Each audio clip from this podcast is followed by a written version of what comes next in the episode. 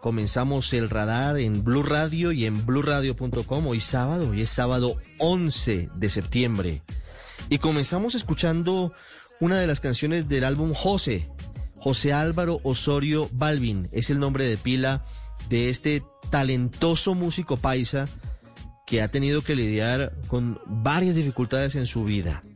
No solamente porque la carrera tuvo que hacerla desde cero, sino porque también ha tenido que afrontar episodios difíciles de depresión y ahora pareciera encontrar en su hijo Río y en su familia un eh, momento de tranquilidad y por eso varias de las canciones de este álbum las dedica a su familia al momento en el que está, sin dejar de lado la polémica siempre al reggaetón. 36 años tiene J Balvin y ya dejó de ser artista simplemente colombiano. Es un artista global. Millones de visitas y de reproducciones tiene esta canción en apenas unas pocas horas de haber visto la luz. Comenzamos con J Balvin, el radar hoy en Blue Radio, en bluradio.com. Como les dijimos, y ustedes lo saben, hoy es 11 de septiembre, hace dos décadas. El mundo cambió, hace dos décadas. A esta hora, todas las cadenas de radio y de televisión del planeta estaban transmitiendo desde Nueva York luego de que se desplomaran como un castillo de naipes las torres gemelas del World Trade Center luego de haber sido víctimas del peor atentado terrorista de la historia, como también un ala del Pentágono, del corazón de la inteligencia norteamericana y también con la caída de un avión que iba directo o al Capitolio o a la Casa Blanca en la ciudad de Washington. Veinte años después estamos en la zona cero, estamos con los sobrevivientes, con testimonios impresionantes y hablamos sobre lo que está pasando con Al Qaeda, que fue el grupo que cometió estos ataques. Y seguimos con nuestra serie de charlas con los candidatos a la presidencia de Colombia. Hoy estaremos con Alejandro Gaviria, dos semanas después de su renuncia a la rectoría de la Universidad de los Andes y dos semanas después de comenzar esta difícil, pero sin duda muy emotiva carrera hacia la presidencia de Colombia. Bienvenidos y gracias por estar con nosotros hoy sábado 11 de septiembre, año 2021, en el radar en Blue Radio y en bluradio.com.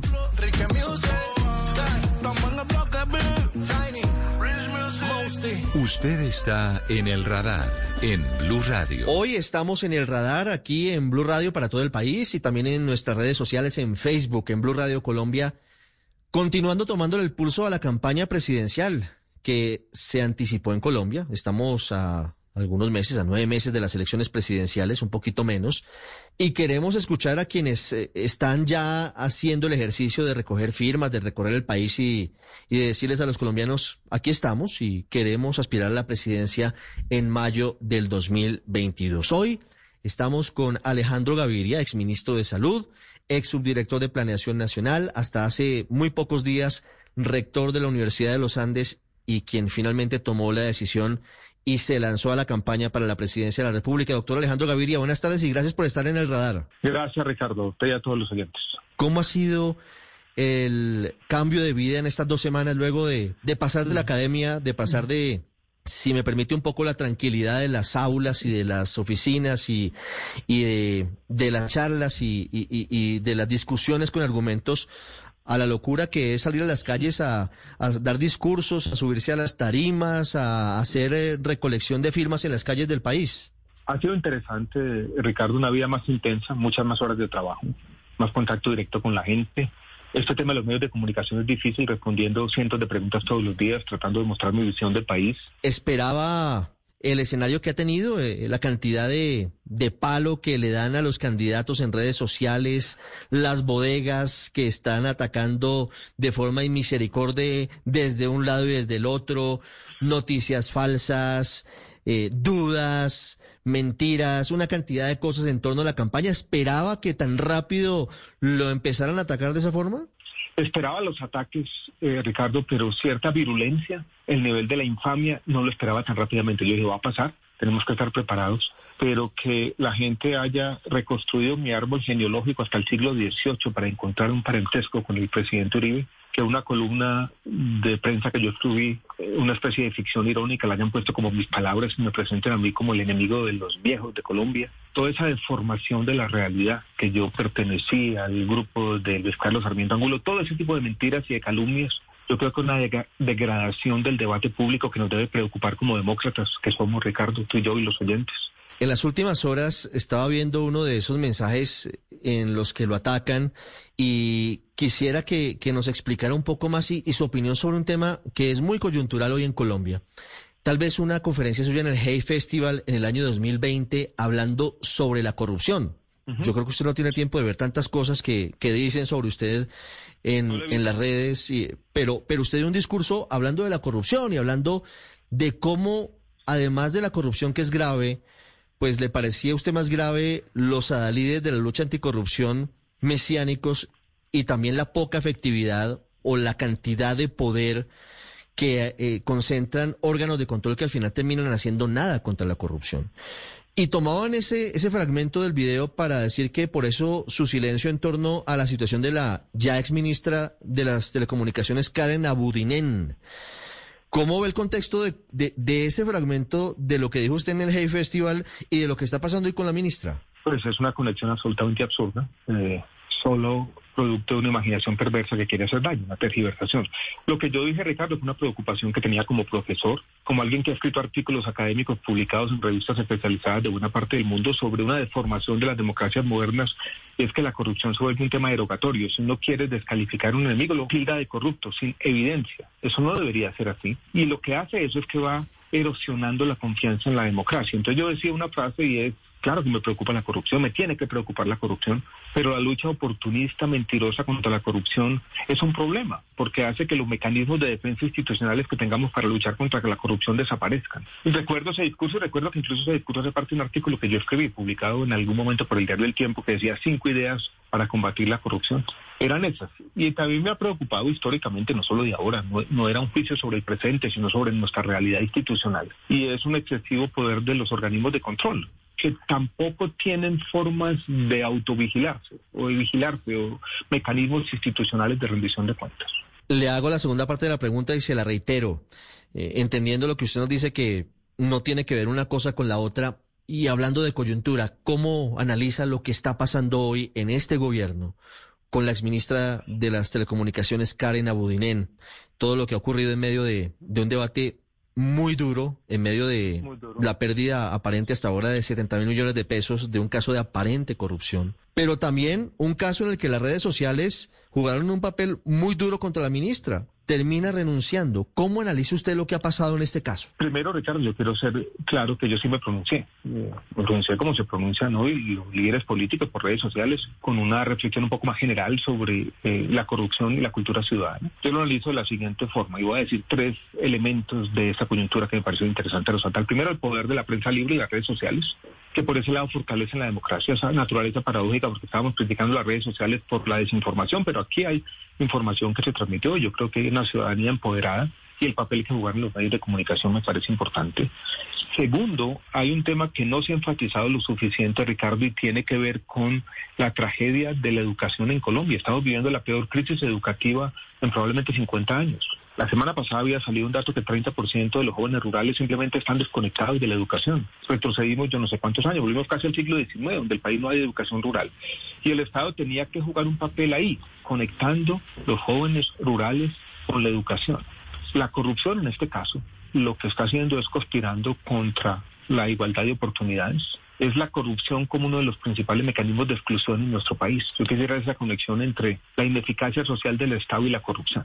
Doctor Gaviria, en este caso, y hablando ya de, del futuro, ¿cómo gobernaría usted Colombia? Y una de las cosas que quienes analizan la realidad de nuestro país le critican al presidente Iván Duque es su inexperiencia para manejar lo público, para saber cómo transar o cómo tener una relación con el Congreso de la República y con otros sectores, incluso con la oposición. ¿Usted tiene la experiencia para ser presidente de Colombia? Yo creo que sí, Ricardo. Es un poco paradójico que a mí me atacan por dos, de dos maneras distintas. Una porque no tengo la experiencia y la otra porque dicen que he estado en todos los gobiernos. Entonces, una cosa riñe con la otra. Yo he sido el ministro de Salud que más ha durado en la historia de Colombia, seis años. Creo que si nos remitimos a un caso particular, que yo creo que ejemplifica los fracasos del gobierno de Iván Duque, la reforma tributaria, yo haría las cosas completamente diferentes tendríamos un plan de comunicación, explicaríamos de manera obsesiva a la sociedad qué es lo que estamos tratando de hacer. Eso sería dentro de un marco que le muestre claramente cuál es la visión y por qué esa reforma tributaria,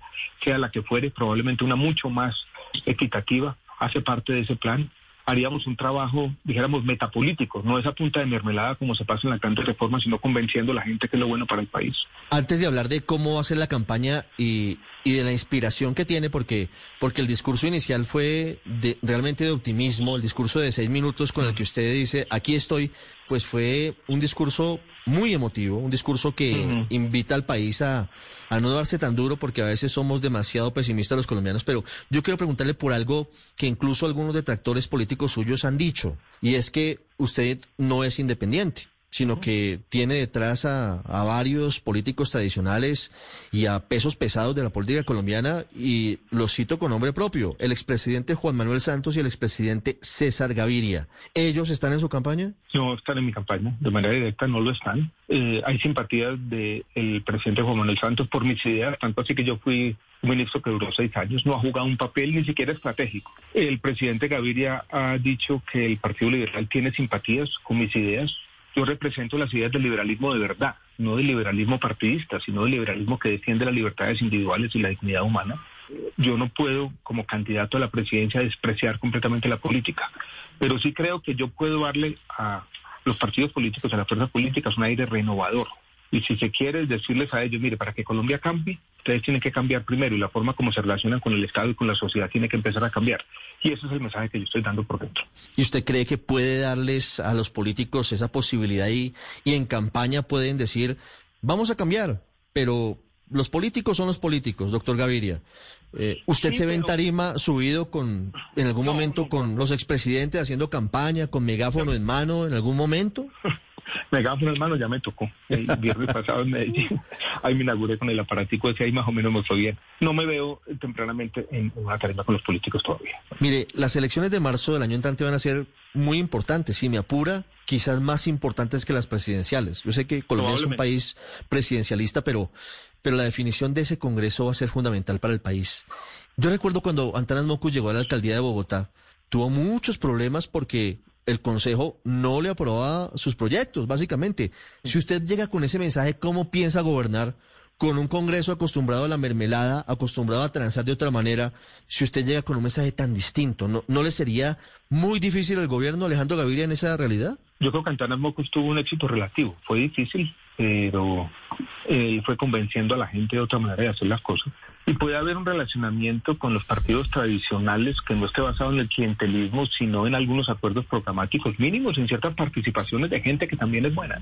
Mire, hablemos de, del país que usted recibiría en caso de que llegue a ser presidente de Colombia, un país muy complicado y su discurso es muy optimista, su discurso es un discurso de futuro, de unos temas que de pronto los colombianos de a pie no tienen en la cabeza porque tienen que pensar en cómo conseguir la plata para el desayuno del día siguiente. Pero usted habla de temas estratégicos para Colombia, el medio ambiente, tiene el cambio climático, la ciencia, eh, y, elementos que deben ser fundamentales hacia el futuro del país. Pero ¿cómo compaginar la cultura? La cultura, bueno, y, eh, la cultura hay que meterla, porque es lo que somos, lo que define nuestra identidad.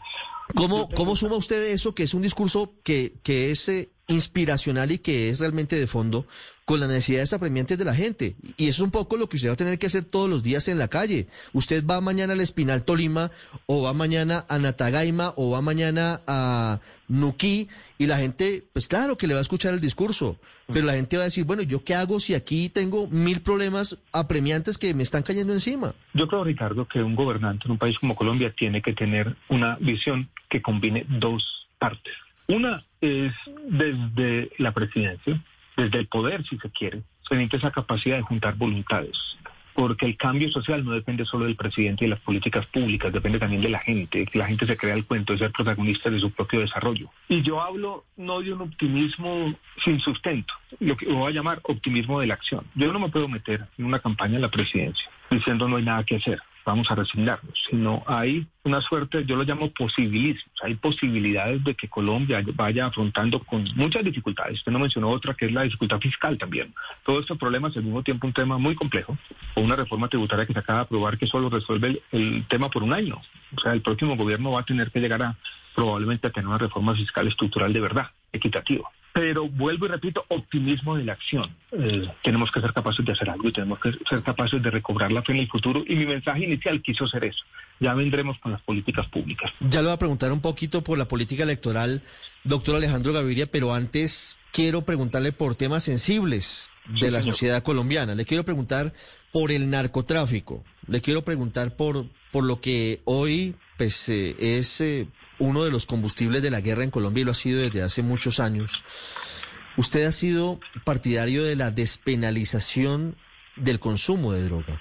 ¿Cómo acompasar esto, que seguramente es hacia donde va el mundo, con la lucha contra el narcotráfico que conocemos hoy y que sin duda es el que financia pues a, a, los grupos armados ilegales de Colombia, de delincuencia en Colombia, en gran parte. Yo creo que son dos temas diferentes, Ricardo. Yo he sido partidario de descriminalizar el consumo de drogas, sobre todo en las ciudades, que en el mundo está cambiando, está muy centrado sobre todo en el tema del cannabis, la marihuana, no en el tema de todas las sustancias donde la discusión regulatoria es mucho más compleja. Ese es un tema, pero es un tema que tiene que ver sobre todo lo que podríamos llamar, y voy a hablar como economista, la demanda, desde el punto de vista de la oferta, que es lo que sucede no en el centro, sino en la periferia del país, que tiene que ver con los campesinos, con los cultivos de coca, con las famosas 200.000 hectáreas. Yo quisiera decir al respecto tres cosas rápidamente. La primera, si no hay oportunidades de desarrollo para muchas comunidades en la periferia de Colombia, este tema va a continuar. La segunda, que las medidas más eficaces para combatir el crimen organizado que tenemos que combatir y tenemos que hacerlo con decisión, no son las fumigaciones, ni es la erradicación de una planta aquí y allá. Pasan por la interdicción y por controlar el lavado de activos y por tener una presencia mucho más visible de la fuerza pública en el territorio, donde en algunos lugares, al menos el territorio, hay cierta pasividad. Y la tercera, que Colombia tiene que liderar globalmente una aproximación distinta a este problema.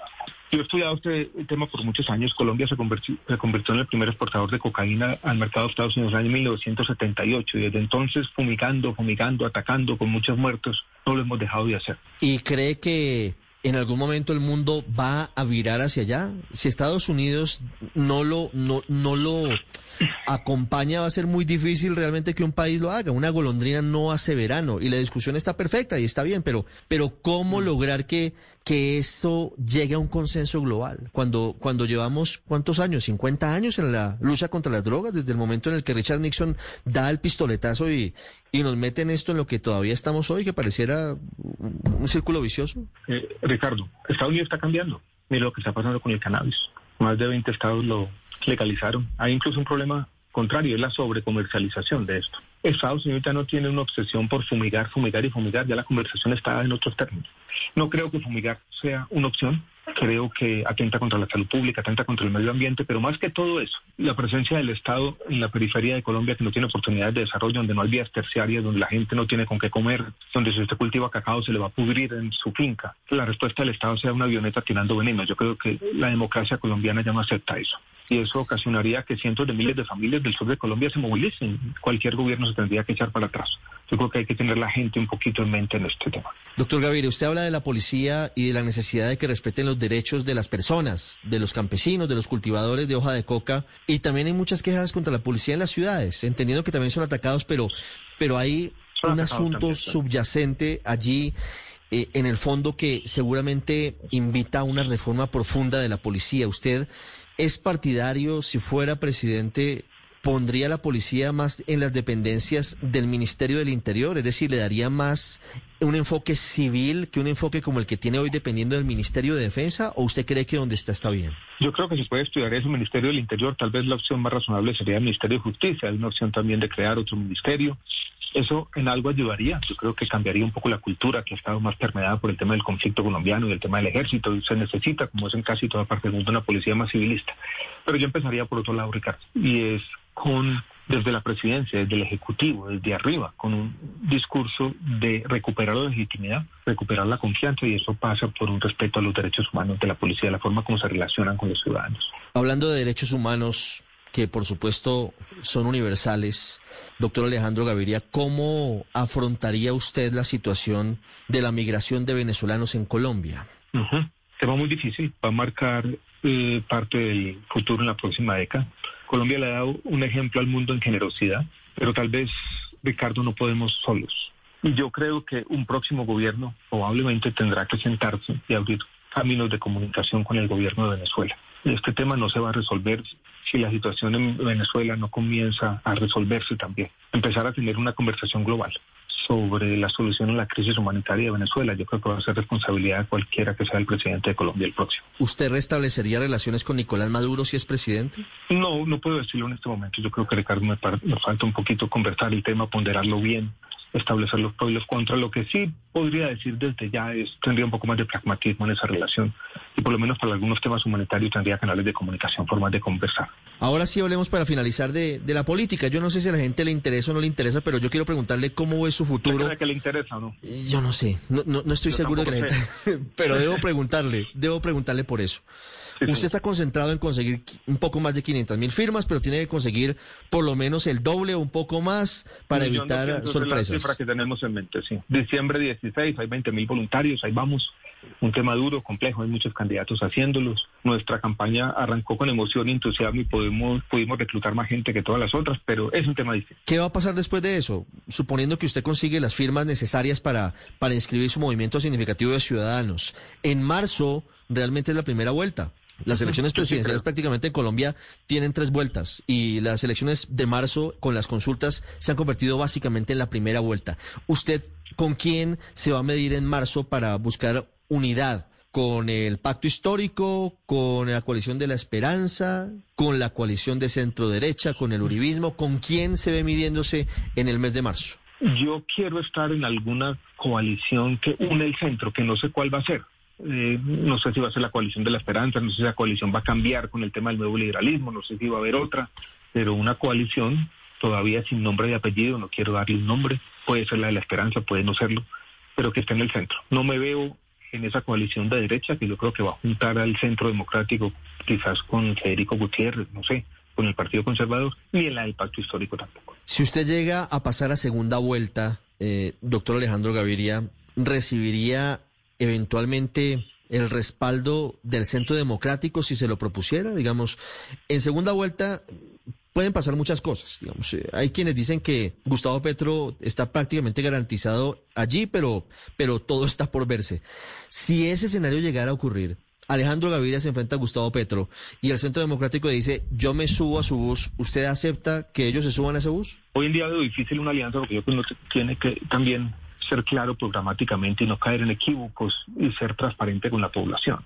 El Centro Democrático es uno de, los principales críticos de un tema que hablamos ahora, que es mi aproximación al tema de las drogas. Ellos están dispuestos a adherirse a eso y hay un espacio común ahí. Ese tipo de conversaciones están todavía muy lejos. Le cambio un poco la pregunta para saber cuál es su aproximación a Gustavo Petro. si usted si usted no pasara a segunda vuelta, y pasar a Gustavo Petro con otro candidato, ¿usted se vería aliado con Petro o, de alguna forma diciendo mi candidato para segunda vuelta es Gustavo Petro? No sé, Ricardo, esos temas hipotéticos son más difíciles porque falta mucho. Yo apenas estoy empezando, llevo dos semanas en esto, el trasegar político va a ser muy difícil, mi visión del país va a cambiar. Hay un tema que me preocupa, eh, Ricardo, y quiero ponerlo desde aquí, y es nosotros deberíamos tener entre los diferentes grupos políticos canales de comunicación, poder conversar sobre el futuro del país y poder hacerlo tranquilamente. Poder hacerlo diciendo yo respeto a la persona, contraigo las ideas simplemente no incurrir en los mismos temas. Porque a mí ya de las cosas que han pasado ya algunas ya me duelen. Lo, confieso aquí, ya, ya generan al menos... ¿Como cuáles? ¿Cuáles le han dolido? Eh, los ataques a la familia, por ejemplo los ataques a mis hermanos, los ataques a mi papá que ya falleció. Eso me ha dolido. ¿Usted ve posible que haya canales de comunicación como los que usted pide, por ejemplo, con, el pacto histórico, con el centro democrático? no lo voy a romper y tal vez el primer canal de comunicación debería ser ese. ¿Qué tal que hiciéramos un llamamiento a todos los candidatos o la mayoría público en una carta conjunta diciéndole a nuestros seguidores, por favor, no más insultos, por favor, defensa en el debate democrático. Eso sería un buen canal de comunicación, por ejemplo. Deja, deja abierto usted aquí una propuesta. Estaremos preguntándoles a los demás candidatos. Me parece interesante y, y surge de aquí del radar de esa charla que hemos tenido durante estos minutos. Muchas gracias, doctor Alejandro Gaviria.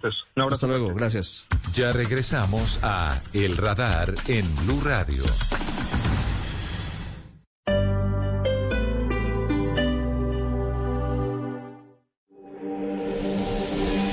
Nuestro mayor problema de comunicación es que no escuchamos para entender, sino que escuchamos para contestar. Blue Radio. Mi nombre es tengo cinco años. Soy feliz y pertenezco al programa La Primera Infancia de la Fundación Realidad por Colombia. Desde hace 46 años nuestro mayor sueño es que otros cumplan el suyo. Únete y dona solidaridadporcolombia.com, la caminata virtual de la solidaridad por Colombia del 6 al 12 de septiembre. Aún hay muchos que nos necesitan. Patrocinan Banco Colombia, CAFAM, Caja de Compensación Familiar, Banco BBVA, apoyan Mintic, RTBC, Sistema de Medios Públicos, Ministerio de Cultura, Programa Nacional de Concertación Cultural. La cultura es de todos. Ministerio de Cultura. Este domingo, en Sala de Prensa Blue. Las reflexiones que deja el escándalo de la ministra de las TIC, los grandes perdedores y cómo va a incidir este bochornoso episodio en la campaña electoral que se avecina. La carta de los Rodríguez Orejuela revive una herida profunda y aún sin sanar, la de la política permeada por el narcotráfico. Y lo que deja esta fecha de eliminatoria para la selección Colombia, ¿qué tanto debemos ilusionarnos? Sala de Prensa Blue, este domingo desde las 10 de la mañana, presenta Juan Roberto Vargas por Blue Radio y bluradio.com. Blue Radio, la alternativa.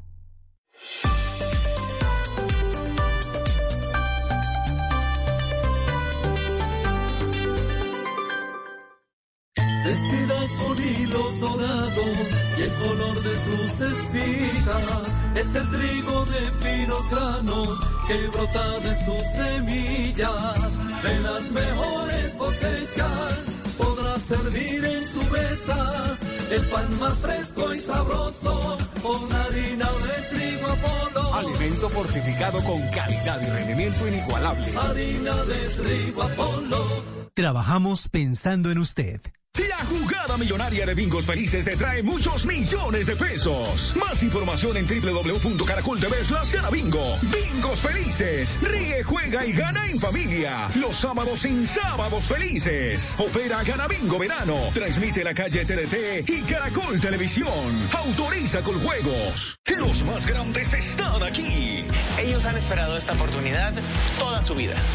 Vienen historias increíbles y voces inolvidables. Con su talento nos demostrarán que los sueños no tienen edad. La Voz Senior. Gran lanzamiento lunes 20 de septiembre, 8 de la noche. Por Caracol Televisión. Tú nos ves. Caracol TV. Volvemos con El Radar en Blue Radio.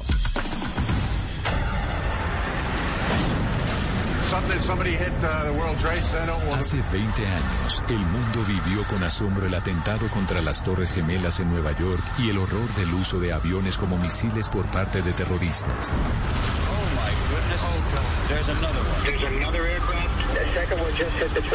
El 11 de septiembre de 2001, Estados Unidos estuvo bajo el ataque de Al Qaeda que causó la muerte de más de 4.000 personas de todas las nacionalidades. Veinte años después, el servicio informativo de Blue Radio recuerda lo sucedido. Habla con los sobrevivientes y con analistas proyecta el futuro de la guerra contra el terrorismo. Solo en Blue Radio y bluradio.com. La alternativa. Devuelva la película usted que nos escuche, usted que está con nosotros en cualquier rincón del mundo y piense qué hacía hace 20 años. La vida era muy distinta. El mundo no era lo que hoy es. Y en ese momento en el que no teníamos teléfonos móviles con cámara, en el momento en el que Internet todavía no tenía la gran potencia que tiene hoy, se produjo seguramente el primer atentado terrorista de la historia que fue transmitido en directo por la televisión y que cambió la geopolítica del mundo. Hablamos de los atentados de Al Qaeda contra Estados Unidos que dejaron más de 4.000 personas muertas y más de 20.000 heridas. Hoy se rinden a esta hora homenajes en eh, la zona cero, se rinden homenajes en varios rincones del mundo a las víctimas y también se destaca la tarea de los sobrevivientes. Joana Gavis, buenas tardes, editora internacional de Blue Radio. Un momento que sin duda cambió la historia y que hoy miramos aquí en el radar. Claro que sí, Ricardo. Muchas gracias también por este espacio en el que vamos a hablar de ese momento en el que el mundo cambió a raíz de las acciones del terrorismo, cómo golpea con violencia a Estados Unidos, pero no solo cambió la historia de Estados Unidos, sino del mundo. Y comenzamos en la Gran Manzana. ¿Cómo está Nueva York 20 años después? ¿Y cómo fue ese momento difícil del atentado contra el corazón financiero del mundo, las Torres gemelas en el World Trade Center, que fueron financiadas por los hombres más ricos del mundo, que habían tenido un atentado en el 93 que ya había causado daños, pero nadie se imaginó que fueran derribadas como fueron finalmente por cuenta de dos aviones llenos de pasajeros que sirvieron tristemente como misiles. Ricardo Espinosa con el recuento de lo que pasó en Nueva York en ese momento y de lo que pasa. Se cumplen 20 años desde aquel 11 de septiembre de 2001 en el que 19 hombres secuestraron cuatro aviones comerciales estadounidenses, todos cargados de combustible que se dirigían a varios destinos de la costa oeste. En total, 2.977 personas murieron en la ciudad de Nueva York, Washington y las afueras de Shanksville en Pensilvania, en un ataque orquestado por el entonces líder de Al Qaeda Osama Bin Laden. Desde las 8 y 46 de la mañana y hasta las 10 y 28 sucedieron los fatídicos ataques y hechos consecuentes que cambiaron el rumbo de los Estados Unidos. Veinte años después, todo el mundo recuerda dónde estaba y qué hacía esa mañana. Humberto Acosta es un camarógrafo que tiene esas imágenes imborrables en su mente y en su lente estar en medio del peor atentado contra la ciudad de Nueva York y grabar con mi cámara imágenes que me marcarían por siempre. Ver el sufrimiento de esas personas que saltaban al vacío, pero había que seguir, había que seguir cumpliendo con mi labor sin saber si saldría con vida de ese lugar. Paul Spare, un ciudadano chileno, recuerda también que vivió la tragedia muy de cerca. A mí en lo personal me tocó muy de cerca porque iba en un vuelo en ese mismo momento y a esa misma hora y viví en el aire lo que fue esa emergencia nacional y mundial. Bueno, hoy 20 años más tarde vivo todos los días con esa imagen en mi memoria y vivo sabiendo que la historia en definitiva está rota en dos pedazos antes y después del 11 de septiembre. El 30 de mayo de 2002 se terminó oficialmente la limpieza en la zona cero, donde se removieron más de 1.8 millones de toneladas de escombros. Y allí centenares de voluntarios, entre ellos indocumentados, se sumaron a las tareas de limpieza, atraídos por un salario, pero hoy muchos de ellos, 20 años después, han muerto, están enfermos o sencillamente en el olvido. Cuando uno se ofreció a ir a trabajar, no le preguntaron, ¿tú eres ciudadano? ¿Tú eres residente? No preguntaron eso. Estamos en el olvido. Y, ahí también yo lo, tengo que decir, conozco muchas personas que uno sí hemos recibido, aunque sea un poquito, pero hay bastante hay personas que no han recibido nada, absolutamente nada. Los escombros provocaron un polvo tóxico que al haber sido respirado de forma directa durante un largo tiempo, mientras se trabajaba en la zona, ha resultado en el padecimiento de diferentes tipos de cáncer. Los trabajadores sociales aún recuerdan ese episodio que se renueva todos los días. Estamos aquí, bueno, enfocándonos en estos 20 años, pero les diré que para estos trabajadores ese día es todos los días. Siguen enfermos. Cada día se acuerdan por su salud, esa tos, eh, reflujo, cáncer, todo, todos los días ellos se acuerdan de esa fecha.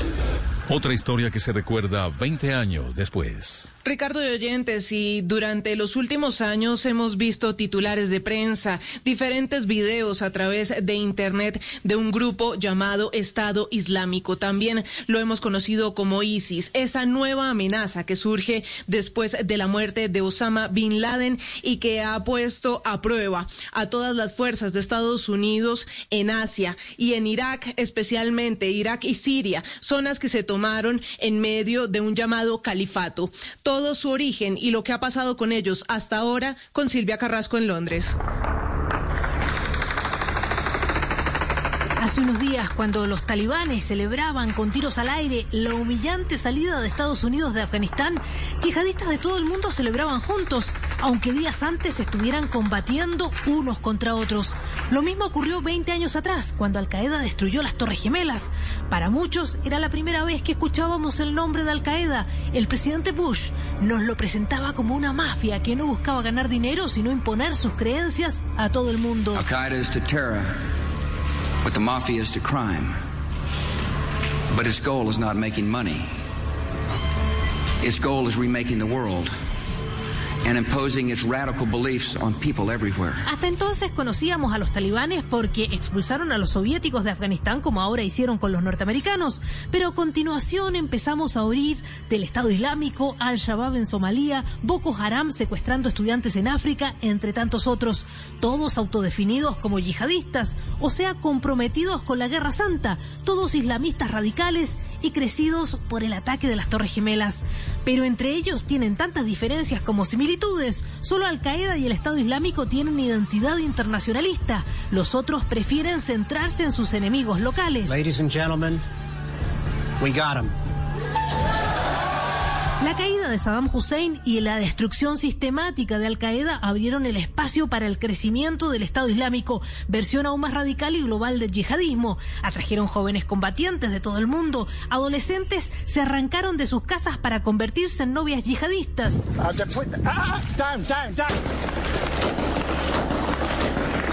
El Estado Islámico se tomó a tiros la ciudad de Mosul, un avance feroz para la creación del califato. Expertos en redes sociales distribuyeron por el mundo su mensaje de terror, decapitando occidentales ante las cámaras. Jihadi John y otros tres ingleses nativos fueron apodados como los Beatles. Vestían de negro de pies a cabeza, solo los ojos a la vista y dejaban escuchar su voz pero eran datos suficientes para reconocerlos.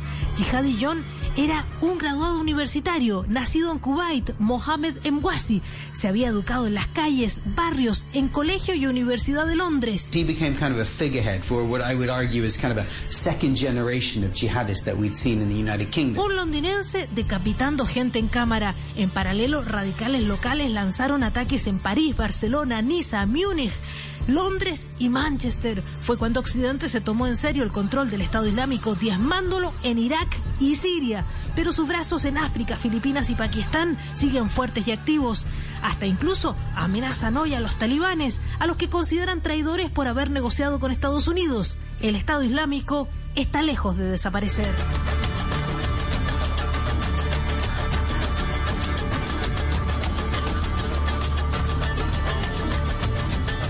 Usted está en el radar en Blue Radio.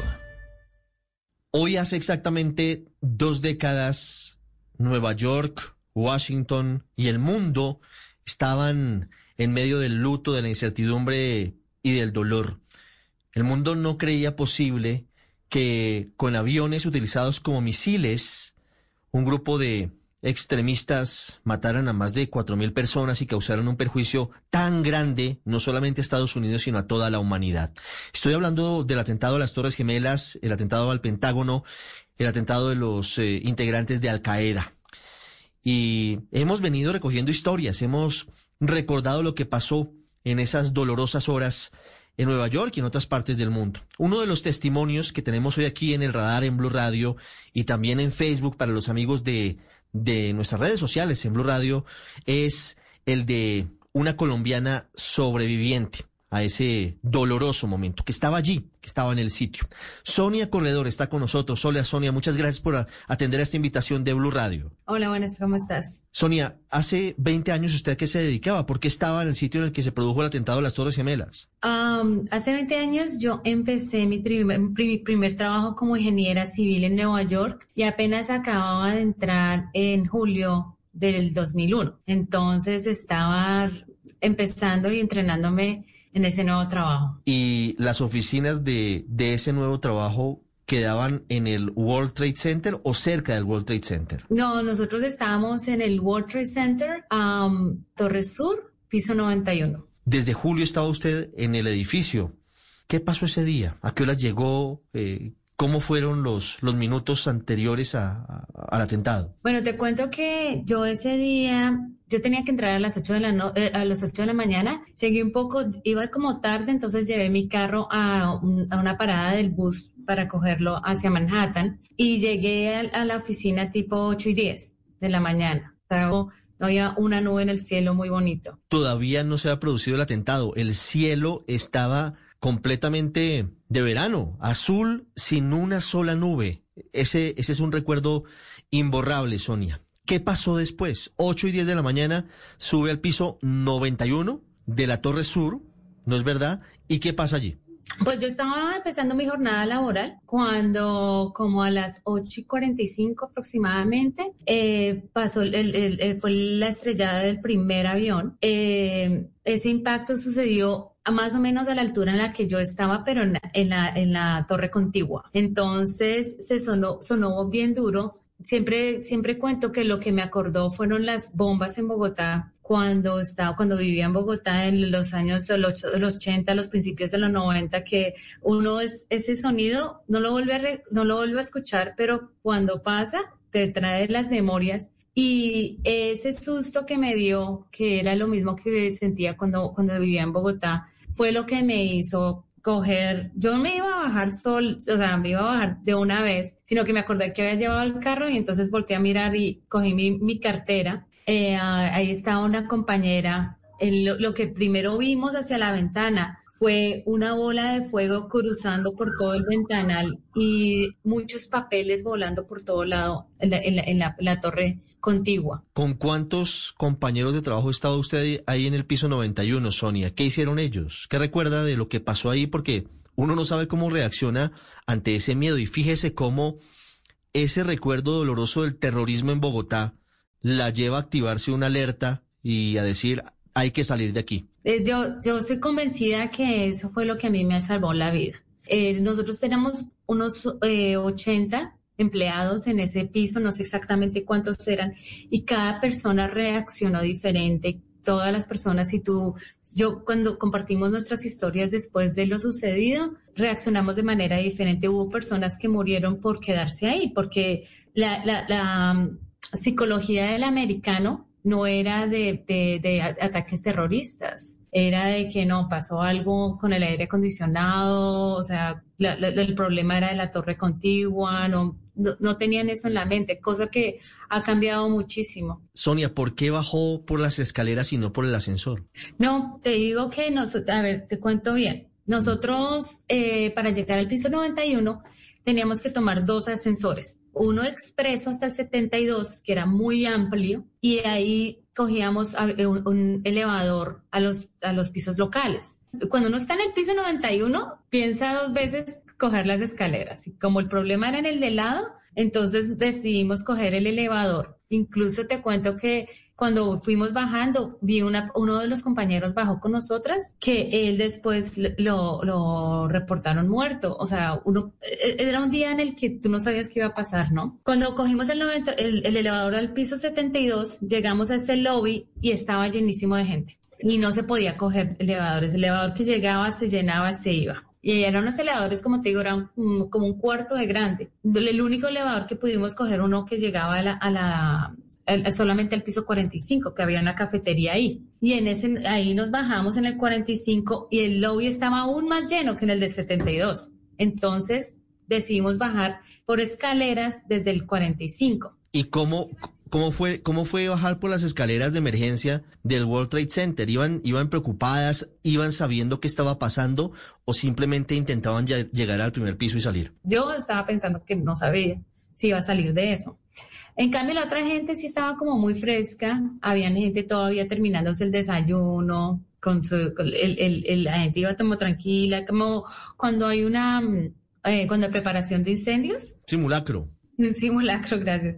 Así mismo, tranquilos. Y íbamos, íbamos así, como cuando en el piso 20 más o menos, hicieron el anuncio de que la Torre Sur estaba, donde estábamos, la Torre Sur Sur era, estaba segura y que podíamos volver a nuestros puestos de trabajo.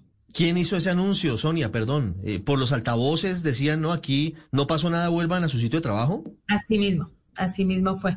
La Torre Sur está segura, por favor, vuelvan a sus sitios de trabajo. mi jefe murió por eso. Mi jefe en ese tiempo, él ya estaba en el 72, en el piso 72. Mm.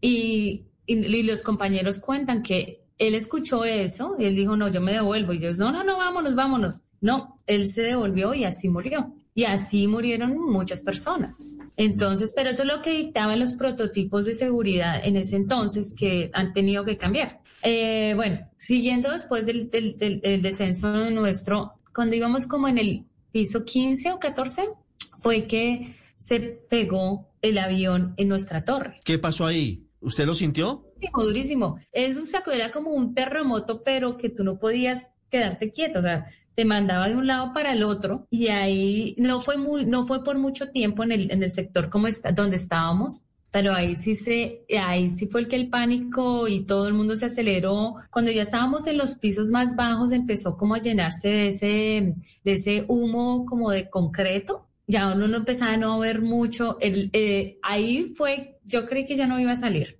iba de ahí. Y muchos escombros en el piso, papeles, eso parecía como una guerra. Y caminé así derecho, mi compañera detrás. Cuando pasábamos Church Street, que te digo, todo el mundo al otro lado como si nada estuviera pasando. Entonces miramos hacia arriba y ahí es cuando uno ve la, esa imagen que, que tú ves de las torres con la franja negra y el humo. Mm. Eso fue lo que vi. Pero yo tenía presentimiento de que algo mal, más iba a pasar. Entonces ahí todas, como las, los celulares en ese tiempo no eran de cámaras, todo el mundo comprando las cámaras em, desechables, tomando fotos al otro lado de la calle. Caminamos, como te digo, y llegamos al, a la estación del ferry de Staten Island a, como faltando cinco para las 10 de la mañana. Y en ese momento estaba llenísimo. Todo el mundo estaba especulando de lo que había pasado, de lo que había visto. Nadie sabía lo que estaba pasando porque no había ninguna señal, nada, nada sabía. Nadie sabía lo que estábamos viviendo. Y en ese momento estaba llena esta estación cuando suena un estruendo grandísimo y lo que todo el mundo como que pensó que algo estaba pasando en la estación y se fue todo el mundo hacia las hacia las ah, paredes y, y, ese ese estruendo entonces fueron fue la, torre cuando cayó la torre donde, yo de donde claro la primera torre que cae es la torre sur la torre que donde yo salí fue la primera pero en ese mismo momento suena el estruendo y abren las puertas del ferry. Y todo el mundo corrimos hacia el ferry. Ya eso no se sentía más seguro. Eh, sacamos los, los, los salvavidas que seguro que no los sacaban desde que, desde lo que, desde que lo inauguraron. Todo alrededor del ferry se empezó a llenar de, humo. Cuando íbamos como la otra mitad del, del viaje, retirados de, de, Manhattan, una persona recibió una llamada que se cayó la Torre Sur. Yo este, la gente sí dice pendejadas. o sea, yo soy ingeniera civil, nunca hubiera pensado que una torre de ese tamaño se fuera a caer. Es era una cosa inmensa. ¿Qué sintió Sonia cuando vio que sí era cierto que se había caído la Torre Sur? Usted ingeniera civil viendo eso. Eh, eh, yo no lo podía creer, no lo podía creer para nada. O sea, nadie creo que lo podía creer. Y ahora imagínate tú mirándolo y sabiendo que acababas de salir de ahí, es algo completamente como de película. ¿Cómo fueron los días posteriores, Sonia? Los días posteriores, pues claro, tratando de saber si la gente, los conocidos de uno habían salido, tus amigos, eh, contando las historias y pues estábamos muy preocupados los unos por los otros. Cada persona, o sea, era, estábamos en el mismo piso a la misma hora, teníamos historias completamente diferentes, o sea, el día lo que, lo que, lo que dicen, cuando es el día de uno es el día de uno. Sonia, ¿usted, usted tuvo, tuvo algún tipo de asistencia psicológica o sola logró salir adelante de, de, de semejante experiencia? Bueno, pues no, no sola, porque uno está con la familia, cuando uno tiene hijos pequeños, en verdad, de mamá, yo creo que muchas mamás que, que, que me escuchan saben que uno tiene eso encima de cualquier cosa, de, la responsabilidad de tu salir adelante, de, de, no poderte quedar atrás. Te digo, Ricardo, que yo no veía ningún, o sea, solamente he visto imágenes, bueno, videos de, de lo sucedido dos veces en todos estos 20 años. Pero para mí, o sea, hay ciertas cosas que son difíciles todavía, yo no entro al, al, eh, yo trabajé en el, complejo del World Trade Center mm. y el, el, museo nos queda ahí. Yo al museo no te entro porque mm. es, es, son demasiadas, son heridas, son cosas que tú no, yo no, yo no quiero volver a recordar, ¿sí?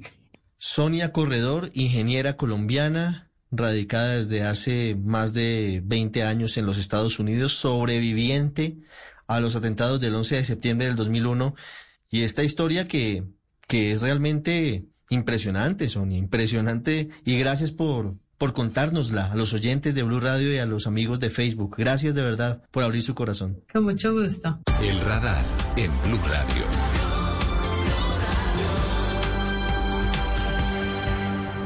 Estás escuchando Blue Radio y bluradio.com.